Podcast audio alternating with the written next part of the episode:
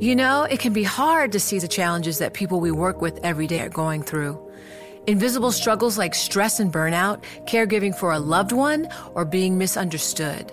But insight, awareness, and empathy will help us better see the issues they're dealing with. And that can make us and our companies healthier too. I'm Holly Robinson Pete. Join us on The Visibility Gap, a new podcast presented by Cigna Healthcare. Download it wherever you get your podcasts. You know success when you see it, or you think you do the people in the spotlight. But what about those small business masterminds who succeed at making their money work harder? They do that by having a business bank account with QuickBooks Money, which now earns 5% annual percentage yield. Making your money work as hard as you do? That's how you business differently. Learn more about QuickBooks Money at quickbooks.com slash 5APY. Banking services provided by Green Dot Bank, member FDIC. Only funds and envelopes earn APY. APY can change at any time. What could you do if your data was working for you and not against you?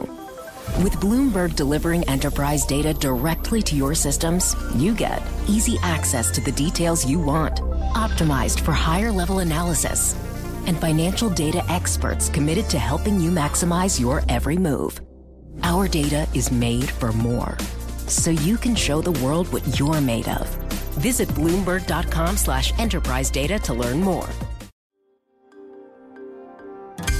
Le entregamos todo lo que necesita saber para comenzar el día. Esto es Bloomberg Daybreak para los que escuchan en América Latina y el resto del mundo.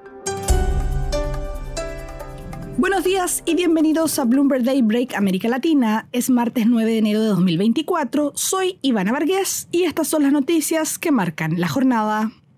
Las acciones y los bonos retrocedieron antes de los datos clave de inflación de Estados Unidos y China a finales de esta semana. La temporada de resultados comienza el viernes. Las acciones de Grifols, la empresa española fabricante de medicamentos de plasma sanguíneo, se desplomaron más de un 42% después de que Gotham City dijera que la compañía redujo artificialmente su apalancamiento al consolidar las ganancias de unidades que no controla, que manipula la deuda declarada y exagera las ganancias. Grifols negó las acusaciones. Arabia Saudita vendió 12 mil millones de dólares en bonos, su mayor acuerdo desde 2017, en medio de un comienzo de año récord para los países de mercados emergentes. El reino se sumó a los casi 25 mil millones de dólares en bonos que las naciones en desarrollo habían vendido desde principio de año, siendo la mayor de ellas una oferta de 7.500 millones de dólares de México. Veamos ahora fusiones y adquisiciones. Juniper saltó un 25% antes de la comercialización, después de que el Wall Street Journal informara que HP Enterprise está en conversaciones para comprar la empresa por unos 13 mil millones de dólares. La biofarmacéutica global GSK acordó comprar la empresa estadounidense Aiolos Bio por 1.400 millones de dólares. Y el inversor Elliott está acercándose a Tinder con una participación de mil millones de dólares en la empresa matriz de la aplicación de citas, planea darle la vuelta e imponer cambios. En Estados Unidos, los abogados de Donald Trump se enfrentarán hoy con fiscales federales en una batalla judicial de alto riesgo para determinar si es inmune a los cargos de intentar anular las elecciones del 2020 porque era presidente en ese momento. Y ahora nos vamos a noticias de América Latina. En Ecuador, el presidente Daniel Novoa declaró un estado de excepción de 60 días después de que uno de los narcotraficantes más conocidos del país escapara de prisión y se reanudaran los disturbios en otras penitenciarías. Se trata de Fito, el líder de la banda criminal Los Choneros. En Chile, hoy el Senado debate el protocolo de acuerdo entre la estatal Codelco y SQM para desarrollar litio en el Salar de Atacama hasta 2060. El presidente de Codelco fue invitado a asistir. Si se ratifica, el acuerdo permitiría que la nueva asociación público-privada aumente la producción en una de las fuentes de litio más ricas del mundo. En Argentina mucho se ha hablado de la ambiciosa agenda de reformas del presidente Javier Milei como parte de su decreto de necesidad y urgencia.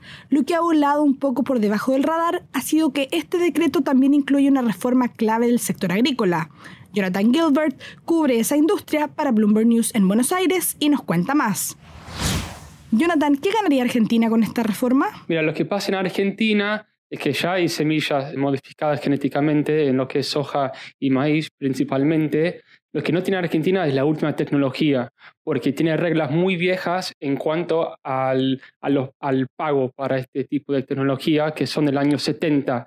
En otros países, los productores pagan parte de la semilla y cuando la vuelvan a usar en otras cosechas, las cosechas eh, después de la que inicialmente compran, pagan un, canon anual. Esto en Argentina eh, no existe, hay, hay una cultura diferente eh, que está basada en estas leyes del año 70 y lo que busca el nuevo presidente Milley es cambiar esto y hacer que las, las compañías de semillas en el mundo eh, traigan sus inversiones y, su, y sus, nuevas, sus, sus, nuevos desarrollos a Argentina para tener las últimas eh, semillas. Lo está haciendo es, esto como parte de, de, una, de un proyecto de ley que está hoy en el Congreso. ¿Y qué tan factible es que esta reforma avance? El proyecto de ley de mi ley, que le están diciendo la ley Omnibus, porque es muy largo, tiene unas 350 páginas, va a tener mucha resistencia en el Congreso, no hay duda. Sobre todo porque el partido de mi ley, el Partido Libertario, es una minoría. Obviamente puede hacer alianzas, pero es una ley muy fuerte en cuanto a eh, las reformas que quiere hacer en un montón de industrias y en un montón de políticas públicas en la Argentina. Recordemos que Argentina tiene una economía bastante protegida y mi ley la quiere abrir. Entonces, este artículo, que es un artículo de muchos en la ley, no está claro cómo se va a tratar el proyecto, si va a tener muchas modificaciones, si va a tener resistencia en la justicia. Entonces, yo creo que eh, vamos a ver a lo largo de estos, estas semanas y capaz meses qué pasa con el proyecto, pero está claro que no va a ser fácil para, para que mi ley la tenga aprobada. ¿Sabía usted que una invasión china a Taiwán le costaría a la economía mundial 10 billones de dólares? Eso es lo que estima Bloomberg Economics, lo que equivale aproximadamente al 10% del PIB mundial, empequeñeciendo el golpe de la guerra de Ucrania, la pandemia de COVID y la crisis financiera mundial. Puede leer más sobre esto en nuestro Big Take. Eso es todo por hoy. Para más información de Bloomberg News en español, los invito a suscribirse al newsletter 5 Cosas para que inicien el día bien informados. El link está en la descripción del episodio. Soy Ivana Vargas. Gracias por escucharnos. Para conocer todas las noticias que necesita para comenzar el día, revise Daybreak en español en la app Bloomberg Professional. También puede personalizar Daybreak para recibir las noticias que desee. Eso es todo por hoy. Sintonice mañana Bloomberg Daybreak